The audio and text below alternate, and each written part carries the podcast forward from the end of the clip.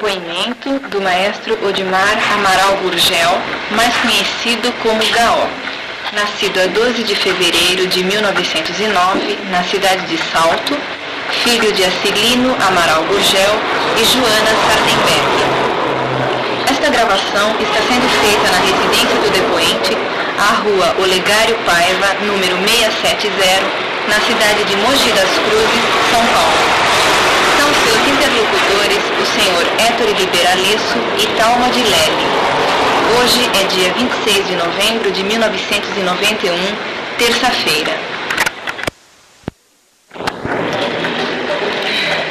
Maestro, em qualquer pequena ou grande biografia que se leia a seu respeito, logo de início a gente percebe que você, desde os primeiros anos de sua vida, já trilhava o caminho da música pequeno ainda você tocava vários instrumentos musicais.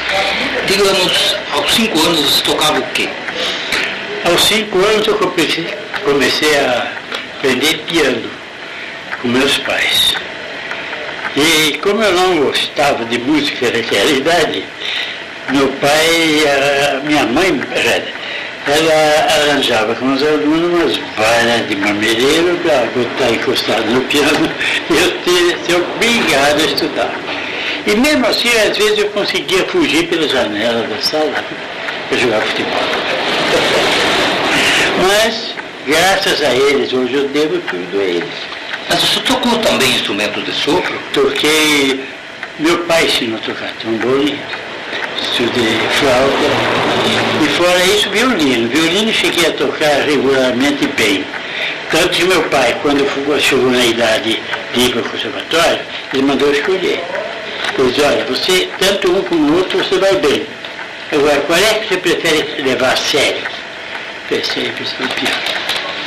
Eu pensei muita coisa naquela hora, porque né, o violino é um instrumento que você não pode tocar sozinho. Naquele tempo, seu pai era diretor do Tanteiro do Amaral? Não. Ah, não. Papai chegou a ser substituição diretor. Tempo do Cláudio, Cláudio Ribeiro da Silva, sabe? Mas ele, diretor mesmo, ele não foi. Ele foi substituto. Você chegou a ser aluno de escola do Acilino do Amaral? Ui, quanto ponteiro quebrou na minha cabeça. Porque o papai tinha, papai tinha disciplina, a disciplina vem de casa. Eu não posso chamar atenção de nenhum lugar se você estivesse fazendo traquinagem. Né? Então eu nunca me esqueço, um, um, um dos Ferrari, que eu não me lembro quem era, estava jogando, fazendo aviãozinho, sabe, com pena assim, e põe papel, e tirava. E eu estava achando graça, porque estava acertando nos caras que eu gostava. Papai vem de lá, ele estava abaixado, escrevendo. De repente ele levantou, levantou-se, pela modéstia característica dele, e veio na minha direção. Pegou um ponteiro e quebrou. Para você nunca mais rir, mais Eu digo, mas eu achei engraçado, não se ri, nada, não tem nada que achar engraçado na escola, tem que dar o bom exemplo, que o bom exemplo vem de casa. Quebrou o ponteiro.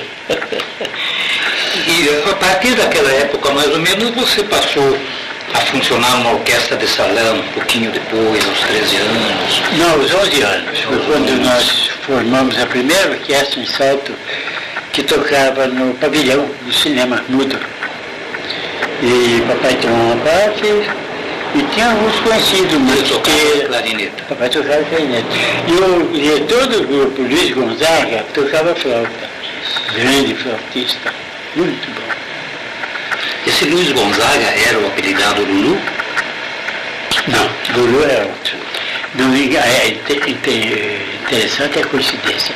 Em Salto tinham dois flautistas, os dois chamavam Lulu. Os dois tocavam flauta, os dois eram alfaiate, os dois tinham defeito na perna. Coisa mais engraçada, sabe? Porque quando você dizia, não, me botei com o Lulu, qual deles? Aquele, mas que o outro também deu defeito na perna. Os dois, os dois eram alfaiates. Mas é, é, Os dois não... autistas e os dois tinham deficiência física. É, deficiência física. E os dois chamaram Luiz Gonzaga. Como se explicaria, Gaó, os arranjos? Como eram as noites no pavilhão? Você ganhava alguma coisa? Como era adaptar música para o cinema mudo? Bem, a, orquestra tocava o programa que eu idealizava. Agora, papai que não queria saber de sair durante o dia para ir ver filme, para escolher repertório, não dava que eu fosse. Você entra ligado à orquestra e vai escolher a música.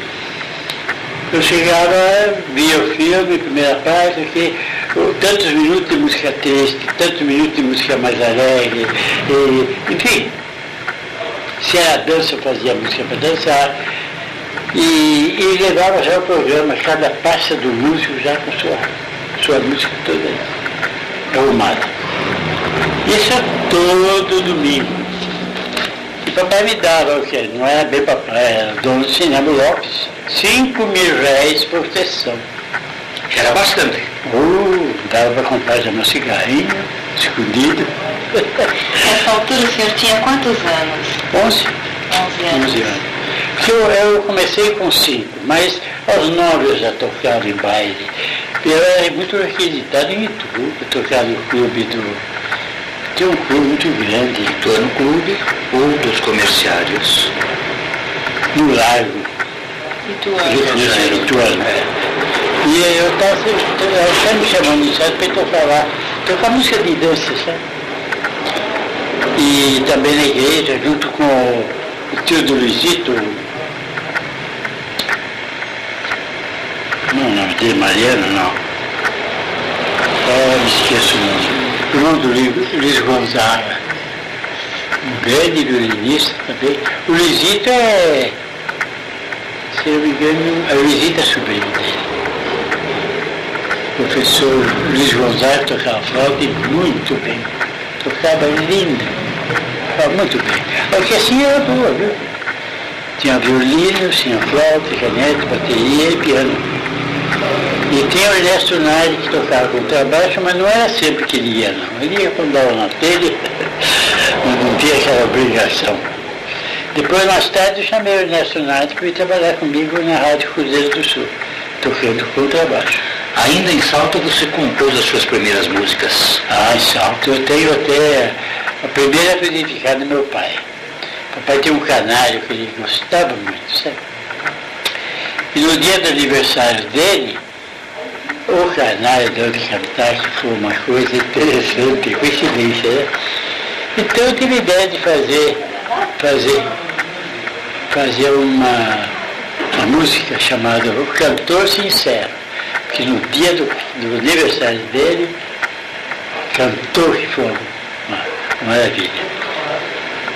Depois fiz mais uma, uma a Mazurca foi o primeiro lugar, segundo lugar cantor sincero, e fui compondo bracinhos e coisas, fazendo cabedal de músicas, até ir para São Paulo, até ir para o conservatório.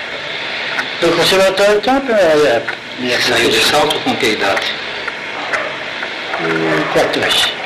14 anos. Você não chegou a deixar a namorada em salto? Deixei a Valdomira. Você não se lembra de Valdomira Salizane? Foi minha primeira paixão. Você conhece a Valdomira? Nós gravamos, É, gravamos um depoimento com ela também. Também? E ela falou alguma coisa? Não, sobre esse assunto não, ela foi discreta. Não, casa, qualquer coisa que acontecia, aquele que ele ajoelhadinho, né? Olha, me chamava de Mira, eu falava com ela. Mas depois a brincadeira. Ela está enorme, me disseram que ela está enorme, né? O, o, é, o disse. Não, ela, ela sempre foi. Sempre- bom, sempre foi muito né? importante. Ela sempre foi grande. Mas ela estava muito, muito bom, boa de saúde. tenho filhos, Tem tenho memórias filhos. boas, tem filhos, tem netos. Bisneto. né? Bisneto também? Então tá com o Bisnetos meu, também. tenho dois casais. Então.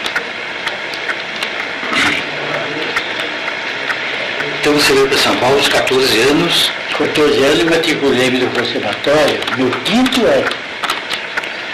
Dali foi só fazer o quinto, sexto, sétimo e oitavo. O oitavo me formei, que tinha aquele diploma lá, aquele diploma do conservatório. 1928, O senhor estudou em que conservatório em São Paulo? dramático musical. Era o melhor que tinha. E sua família tendo ficado em Salto, com quem você passou a morar em São Paulo? Pensão. Morei numa pensão da rua Santo Antônio e depois mudei para Diogo. como é que chamou aquela rua? Major Diogo. Não, a rua de. Não me lembro. Enfim, diversas pessoas. Aí foi que aconteceu de eu morar na casa do. Fui morar na casa do pai da Dina. O pai da Dina tinha um hotel. E eu não sei quem é chegou lá e disse, olha, tem um senhor aqui, o italiano, que tem um hotel muito bom, comida maravilhosa e tudo. Então eu morava com meu irmão, numa pensão. Eu disse, vamos ver, vamos ver vamos ver essa coisa, estão falando tão bem dessa pensão. E fomos lá. E lá eu conheci a Dina. Eu tinha nessa época 15 anos. E eu fui visitar a mamãe um domingo. Cheguei lá e disse, olha mamãe, no hotel que eu estou morando, tem uma moça, o dia que ela me der confiança, eu caso com ela. Ah, minha mãe, eu, eu tinha 15 anos. Que eu é? meu? Tem, tem muito que, que estudar ele, tudo. 15 anos. Mas olha aí a profecia. O dia que ela me desse confiança, E você precisa ver as. Porque a mãe e o pai dela que queriam que ela casasse com um italiano. Bem italiano, filhos italianos. né? Que lá em Salto tinha muito, muito italiano, por causa da Brasital. Então, a mamãe achava graça, você imagina, você com 15 anos. E não foi que deu certo. Ficamos namorando, namorando, depois ficamos noivos, tudo contra a vontade da sogra. Ah, porque elas não gostavam que a Não, namorasse sogra- um caboclinho. É, É isso? brasileiro. Porque eu prefiro que ele case com filho italiano, porque eu, sabe como é que é? Era assim, ela, e, e era certo. Engraçado não é isso, que todos os meus irmãos casaram com filho italiano. E todos os os cunhados, cunhados, filhos italianos, eram brasileiros. Justamente para contrariar. né? É, somente para. Quais foram os seus primeiros professores?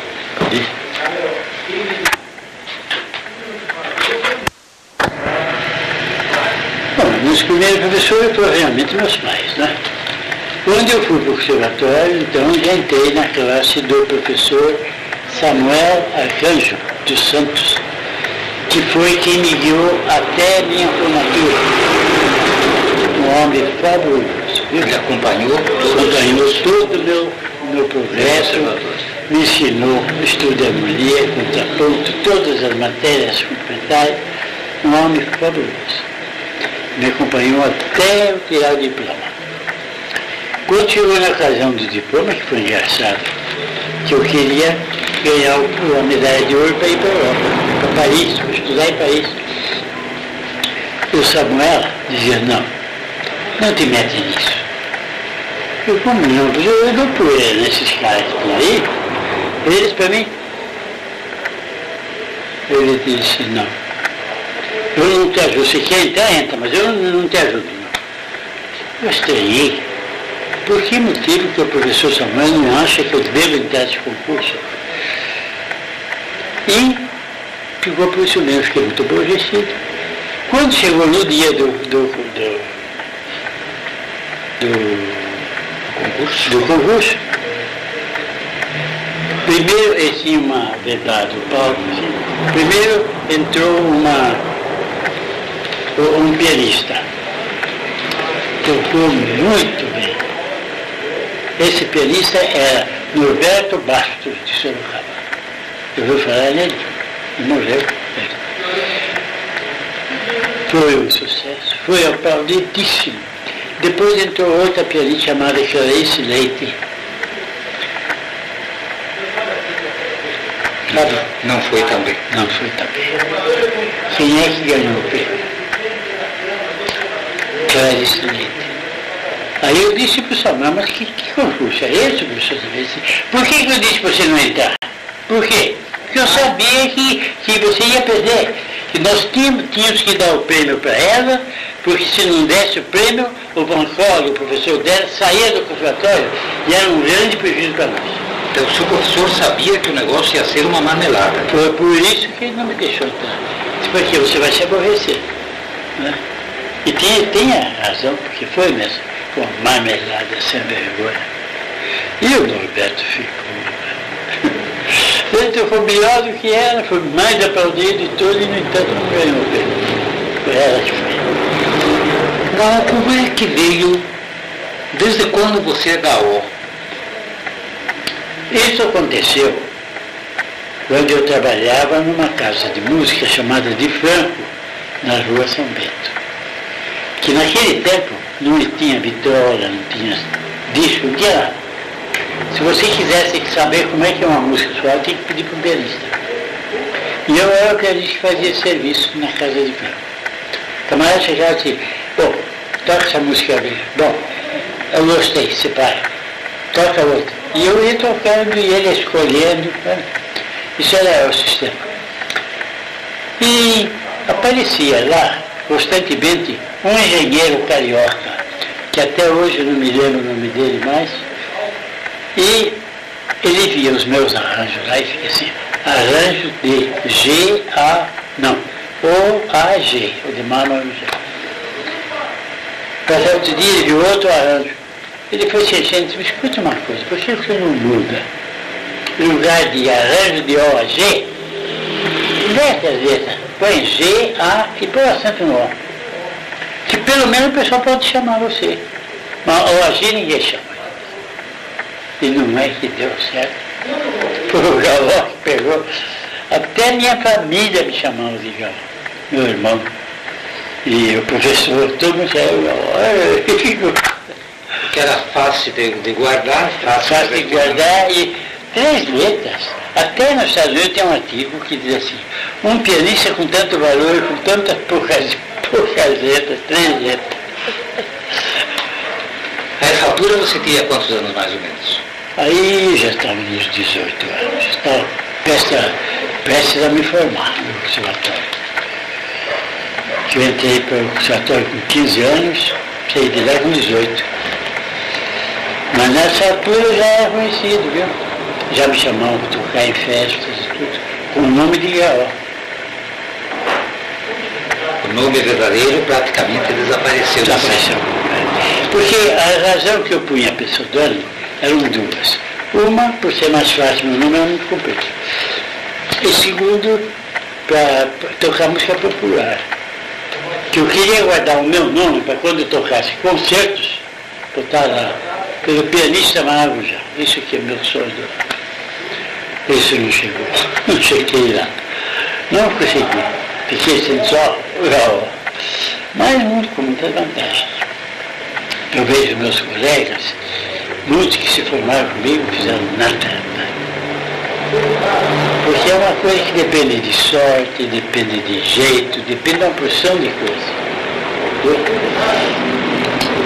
Praticamente, Gal, ao vir para São Paulo, mesmo com 14 anos, quase que você passou a viver exclusivamente de música? Exclusivamente de música. Eu tocava numa casa de músicas de uma da tarde às cinco. Às cinco horas eu saía do. Depois ia ter que tocar no bar do Teatro Municipal, de seis às oito. Das oito eu ia para o conservatório da aula. No São Paulo. Eu não sei que vida que eu levei. Era uma vida corrida, é suficiente para te manter sem manter, exatamente. E eu cheguei até a oferecer ao meu pai. Se ele precisasse de auxílio, me procura que eu tenho muito dinheiro. Cheguei a ganhar mais do que ele, porque ele, naquele tempo o professor ganhava 200 e poucos cruzeiros. O ordinário era 300, Era no tempo do mil réis o mil reais, 300 mil reais. Ele ganhava 229, uma coisa assim. E papai tinha um, um certo ciúme por causa disso. Um garoto desse aí com coisa, ele ganhando mais que todo. Pai dizia, sou professor, sou diretor de grupo. Sim." É, E naqueles tempos os professores e diretores de grupos eram bem pagos. Eram bem pagos. Eram considerados os elementos da sociedade mais bem remunerados. exatamente. Então ganhar mais do que um professor de escola, mais do que um diretor de escola, representava mesmo uma quantia elevada. Elevada, é. Como um E artista. depois pelo, pelo trabalho que eu fazia, eu tra- trabalhava de 1 a 5 só, mas nada, nessa casa de músicas. Aí eu comecei a dar minhas composições para eles imprimirem, eu fiquei conhecendo, né? Fiquei mais conhecido, porque você sabe, coisa que põe você em evidência é disco e televisão. Quantos discos o senhor gravou? Uns 10 LPs. 10 LPs. Pelos Estados Unidos também. Aqui em São Paulo, qual foi o seu primeiro trabalho assim, eh, digamos assim, mais constante, mais fixo, mais, digamos, com carteira assinada como artista? Cadê o trabalho? Para mim, o melhor trabalho que eu tive aqui no Brasil foi o Cassino da Mônica. Onde eu fui diretor, seis anos, diretor musical. Onde passaram as maiores glórias da música popular. Eu tinha duas orquestras, uma para tocar o show, de 40 figuras, outra para tocar 18 para tocar.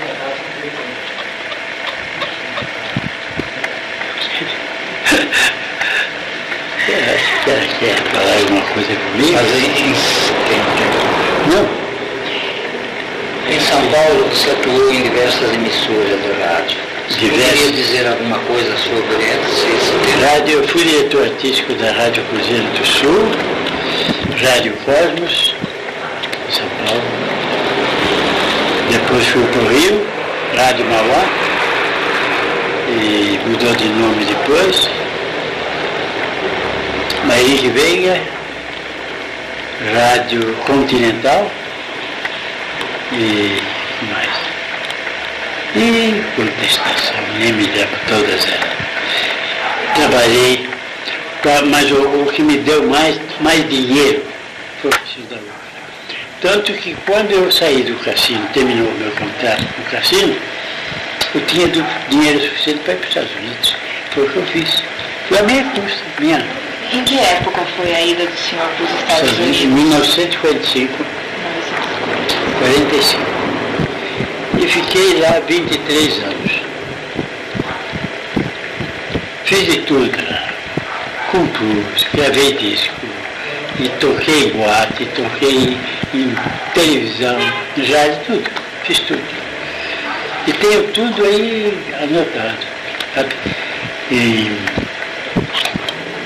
salões, em hotéis, tudo quanto é hotel de Nova York, eu, toquei, levei minha orquestra. Podia citar o nome de alguns deles? Do, de Nova York, todos. New York, Hotel Americana, Volta, Volta para a História. ah, e. Como é que chamava aquele? Prince, não é Prince. Nos Estados Unidos você conviveu com artistas famosos, inclusive do cinema. Qual teria sido a pessoa desse círculo que mais te ficou gravado na memória? John Crawford. Joan Crawford e Dorothy Lamour. Dorothy é uma, é uma era porque morreu, mas uma flor, igualzinha como ela só. Diferente dos artistas americanos, porque os artistas americanos têm sempre aquela, aquela equipaxe. United States, o maior país do mundo, né? Mas como pessoa mesmo, agora não posso nem ouvir falar no nome do daquele francês, o autor da aquela música.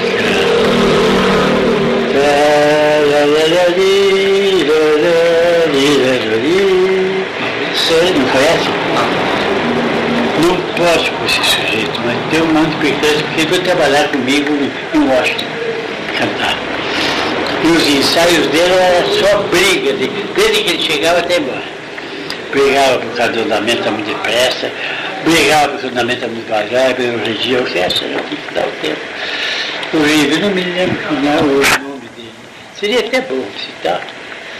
Se você um dia ouvir o nome dele, você dizer, esse é o Tacho, eu tenho ódio dele. Mas isso foi um Washington. Mas de compensação trabalhei com Nelson Eddy, que era uma pérola. Muito bonzinho, muito bem educado. E quando eu vi o Nelson Eddy pela primeira vez, eu tinha acostumado a ver aqui no cinema o Nelson Eddy, com, com aquela cantora Janete Martona, lembra? Quando eu vi, não é, não é verdade que eu vou acompanhar dirigir o show desse homem. Sabe, mas a gente guarda aquilo da infância, né? É um elemento extraordinário. É, extraordinário. Mas, pessoalmente, você achava mais linda a Carfor ou a Dorothy? Tá bom. Ah, que maneiro, cara. Cara, tudo isso. Que elas eram completamente diferentes. Uma morena, outra e a Dorothy, a Dorothy é o tipo de garota que telefone Telefone. muito mais bonita. Como artista, como mulher, como... Como tudo. Com simpatia também. Agora, a Dorothy era. É, é, é, nossa, É uma doçura, né?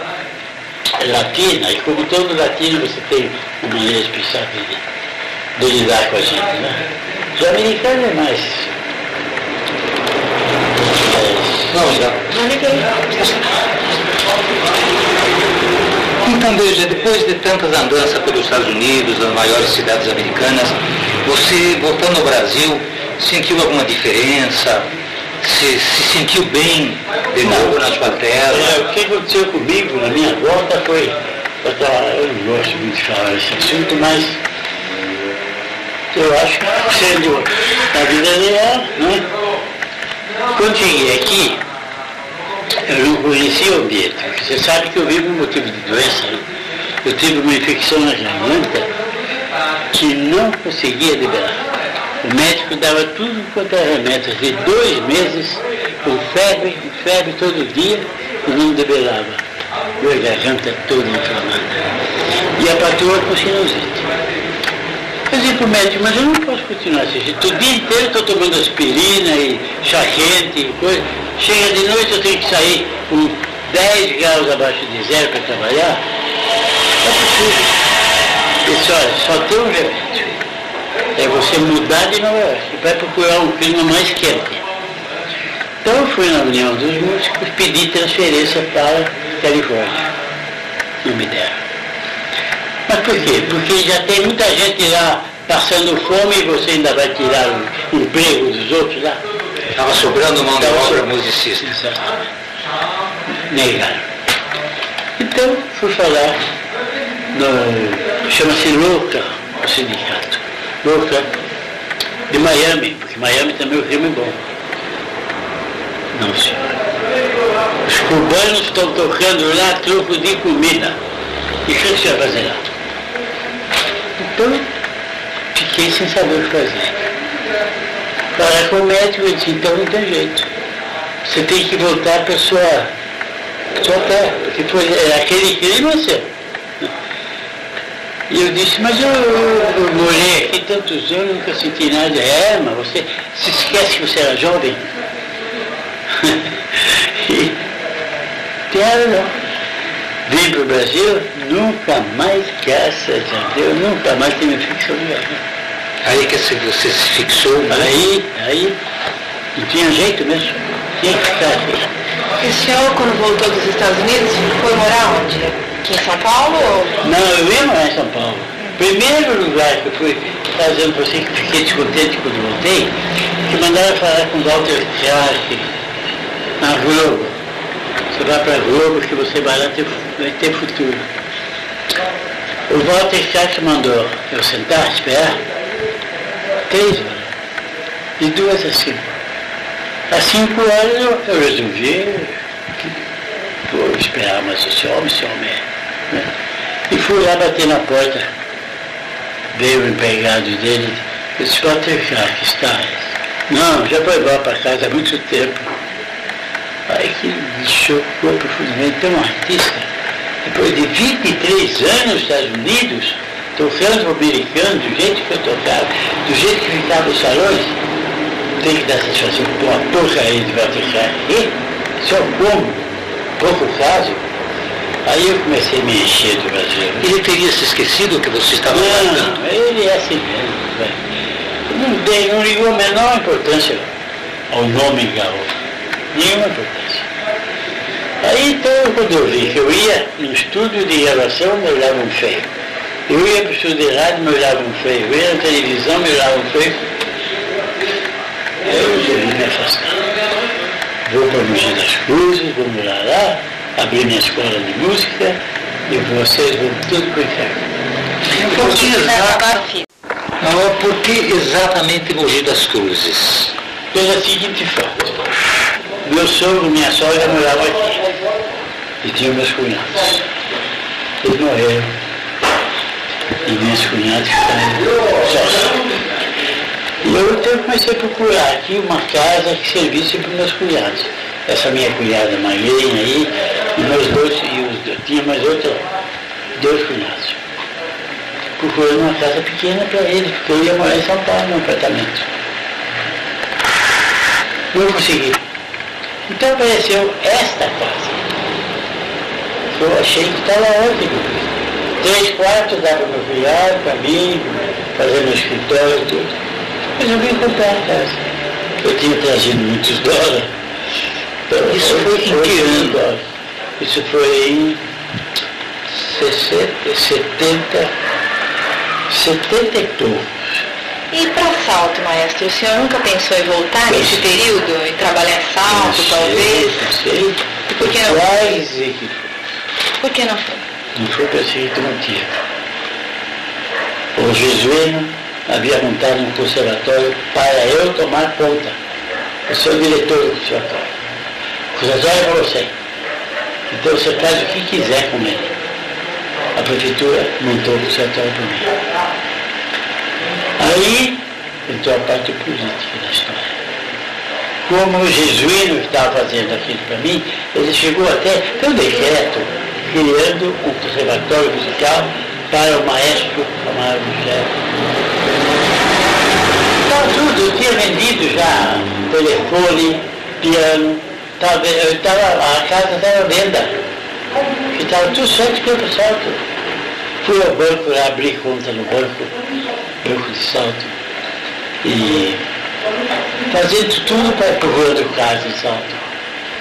Fazendo tudo com quem ia morar em salto. Por causa do conservatório, tomar conta.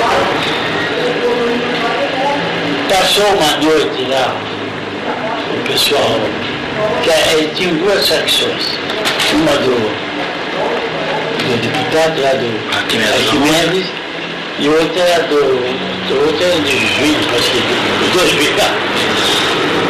Então, os dois passaram a brigar e o, o Lamoura passou, porque disseram, abre os olhos para Lamoura.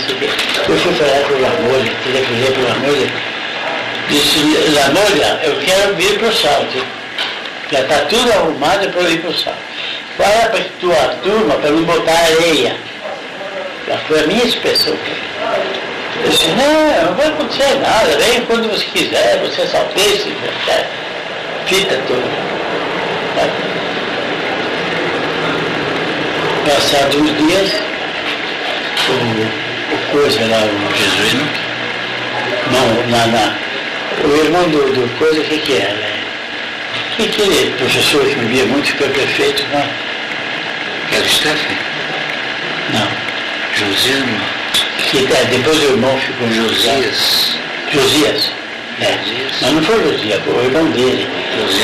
Na, na, ocasião de aprovar a minha ida, ele levantou-se e disse, que negócio é esse? Já vem com o endereço certo aqui? Que brincadeira é essa? Não tem nada.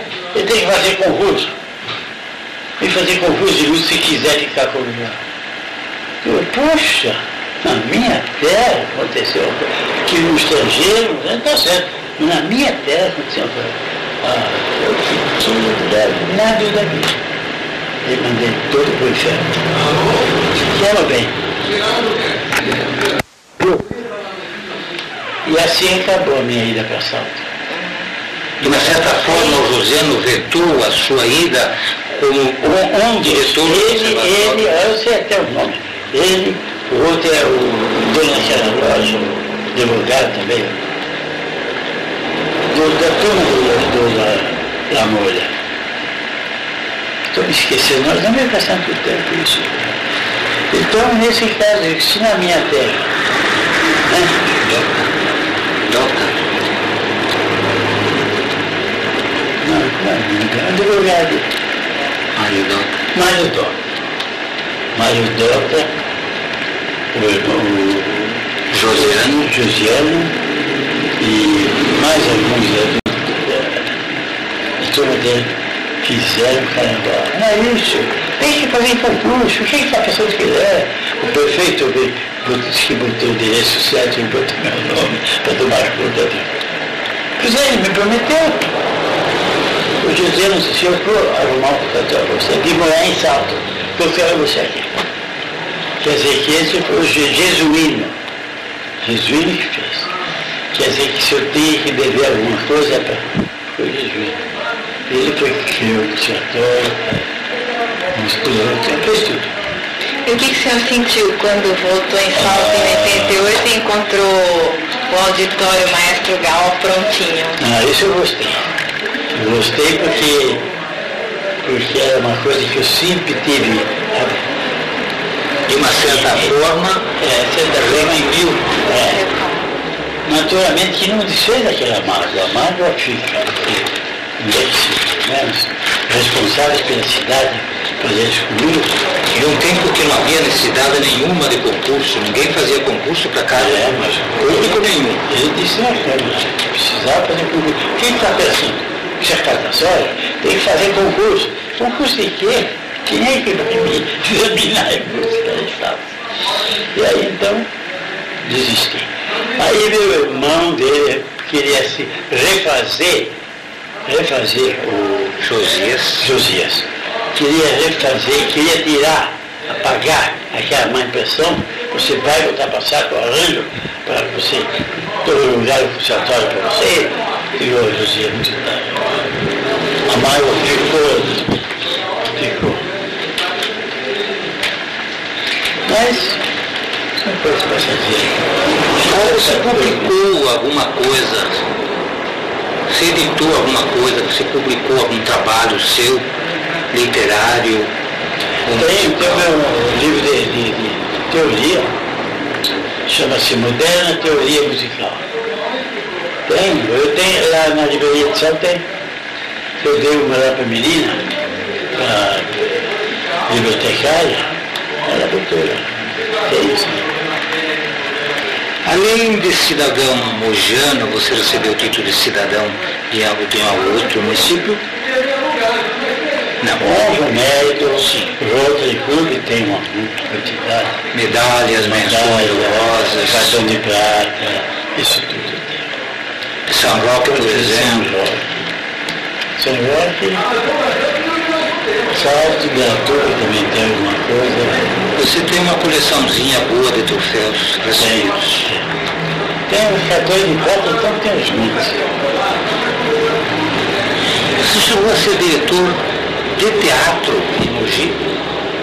Ah, bom, eu fui diretor de teatro aqui. Logo que eles terminaram, eles fizeram uma reforma no teatro, por sinal que ficou bonitinho, e eu fui diretor. Mas esse prefeito daqui é duro, de você ter de, é, mão de, de, como chama, mão de baixo. Tudo que eu pedi para ele, não posso, não tenho dinheiro. Mas é, não posso, não tenho dinheiro. Digo, ah, o que que eu fico fazendo teatro? Fazendo hora. Aí eu desisti, fico saindo. Então, veja, ao lado dessa pequena mágoa, da qual você ainda se ressente, de não ter podido concretizar aquele sonho de voltar para sua terra e ser diretor de um, de um conservatório musical lá, você tem o seu nome numa placa de rua da cidade de Salto. Como é ser nome de rua sendo uma pessoa viva? O que, que você sente, o que, que você sentiu? Eu achei a homenagem muito, muito alta demais, justamente por isso, porque é hábito todo mundo dar nomes de, de, de, de ruas, de praças para gente levo os livros, e os três, os três livros, que é o Selma, o J. Silvestre e eu. Eu fiquei muito emocionado. E foi justamente o prefeito que havia querido dar o nome do conservatório, a diretoria do conservatório para você, que deu o nome da rua, o Jesus Rio. É isso?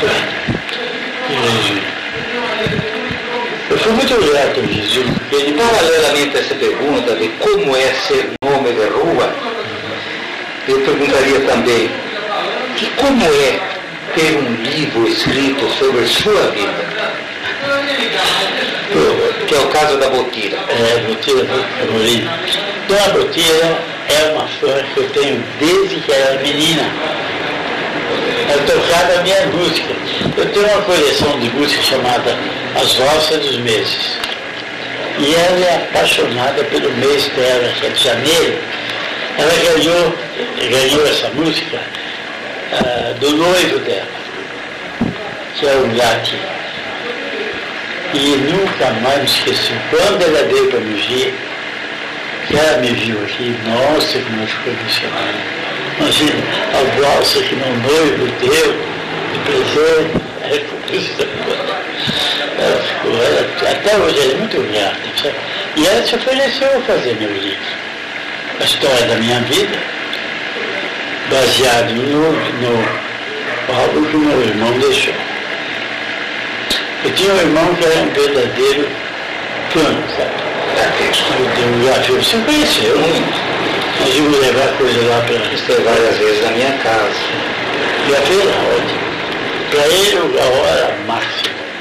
Tudo. Era tudo. Não me, não me vai tocar aquela coisa não. Tira o River, você toca Chopin. Você toca. E era obrigado, você me ligar comigo. Se eu não tocasse, é verdade. E ele tem uma filha cujo nome foi dado na escola aqui em Mogi. Mogi? Em São Paulo? Em São Paulo. É, Lacínia. Chama-se. Larina. Maior Gugel. E minha cunhada está lá ainda morando no mesmo prédio, no Na apartamento. viúva do Brasil. Cesarina, você lembra dela? É, É, mas é uma honra, porque eu digo para todo mundo, você vai em salto. Você pergunta quem é o Márcio Jair, eu vou dizer para ele, tem até rua aqui. O que você vem fazendo ultimamente, Raul? Lecionando e tocando. Enquanto meus dedos correrem, eu quero papel. Agora, não posso compor mais porque minha vista não dá. Não posso, tenho muita dificuldade para ler música agora. Tem que ler fora, decorar e depois tocar. É, porque não dá, minha vista não alcança mais. O senhor me disse que introduziu no Brasil o tico-tico no fubá, né? E como é que foi na época? Na época não, tinha, não havia vitória, não havia nada no Brasil. E a Colômbia montou uma fábrica de discos, a primeira fábrica de discos no Brasil. E nós queríamos também fazer disco com vendido. E eu tive ideia de falar com o Zequinha. Zequinha, eu vou pedir o teu show, tipo, tipo, não, não faça isso. Por quê? Porque os americanos vêm aqui no Brasil só para roubar a gente. Os americanos que Você não, você está enganado, eles pagam. Dão direitos autorais, não é nada. Você está iludido. Tá, não, deixa eu, deixa eu levar. E deixou. Deixa. Bom, para você, eu deixo. Aí eu tive a ideia de juntar meia dúzia. Peguei o Zé Carioca no violino, o Generalão no aragão, no saxofone, o no acordeão, e lá fomos nós, do Forte Routico, que até hoje está no. Em 1930, eu tinha 61 anos. foi Tipo, Pela primeira vez. Continua com o mesmo sucesso de sempre. Engraçado que naquele tempo eu já dizia, esta música vai ter sucesso. Foi o maior número de vendagem da, da Colômbia. Vendeu 30 mil discos, sabe o que é isso? Não tinha nem 30 mil vitórias no Brasil, gente. Que era o primeiro disco. Mudaram até o rótulo. O rótulo era preto, botaram vermelho para chamar a atenção que era uma música Excepcional. excepcional. É, a família do senhor, os pais, de onde eles vieram? Meu pai veio de Ibiúna e minha mãe de São Paulo. Minha mãe formou-se, meu pai formou-se em Itapetininga, na escola normal. E minha mãe formou-se em São Paulo. Eles se, se encontraram em Itapetininga. E depois, não sei se eles se casaram, ou em Piedade, se casaram Piedade. Eles foram removidos para Piedade. Piedade. E lá eu tinha parede, né? tinha a irmã do meu pai, a minha tia. E lá se casaram. Meu primeiro irmão, o irmão mais velho, nasceu em Piedade. Depois de lá veio para Salto, onde eu nasci. Onde eu nasci e mais, mais sete irmãos. Nós éramos oito. Papai queria muito uma menina, não vingava. Nós tivemos duas irmãs. Uma morreu com um ano e outra morreu com quatro. Era, era teteia de casa. Onde vocês moravam em Salto da Rua Paysandu. Naquela casa que está. Aquela face. Aquele sobrado. Dois sobrados juntos. atual Rua Rui Barbosa, É, tu- é perto do rio ali. em frente da loja Dutra. Isso. Você lembra bem. Você não já saiu de Santos, né? Você morou lá? Morei em frente a essa casa. Em A minha era 1930, nossa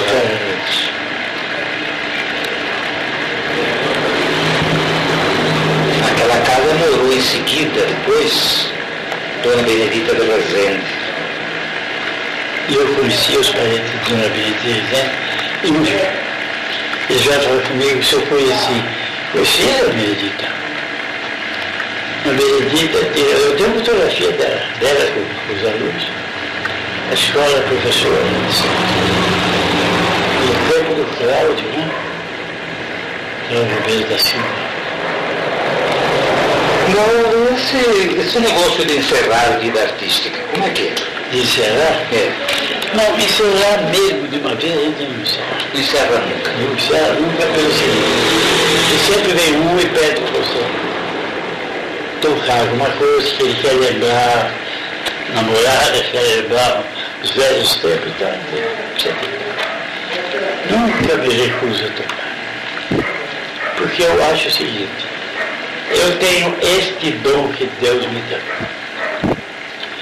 Não é porque Deus me deu esse dom que eu tenho que fazer pouco caso nos outros, se sou maior, sou isso.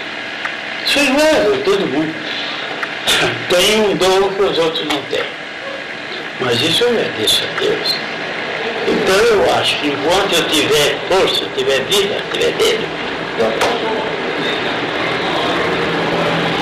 Doutor, não se encerra. Oi? um bom encerramento de, de depoimento. Seria esse um bom encerramento de depoimento. Nós queremos acrescentar alguma coisinha.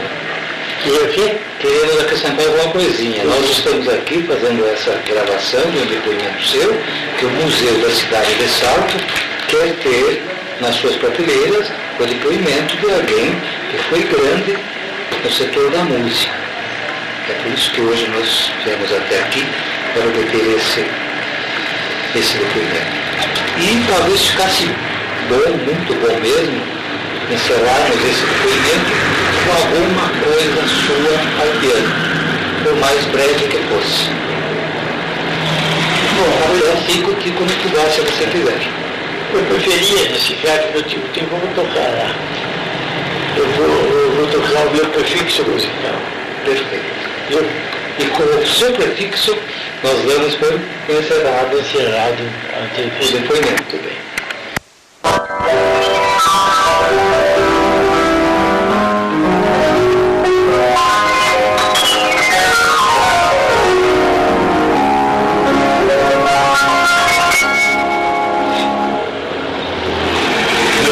Musical, antes de começar meu programa, quer na televisão, no rádio, eles tocavam esse disco branco.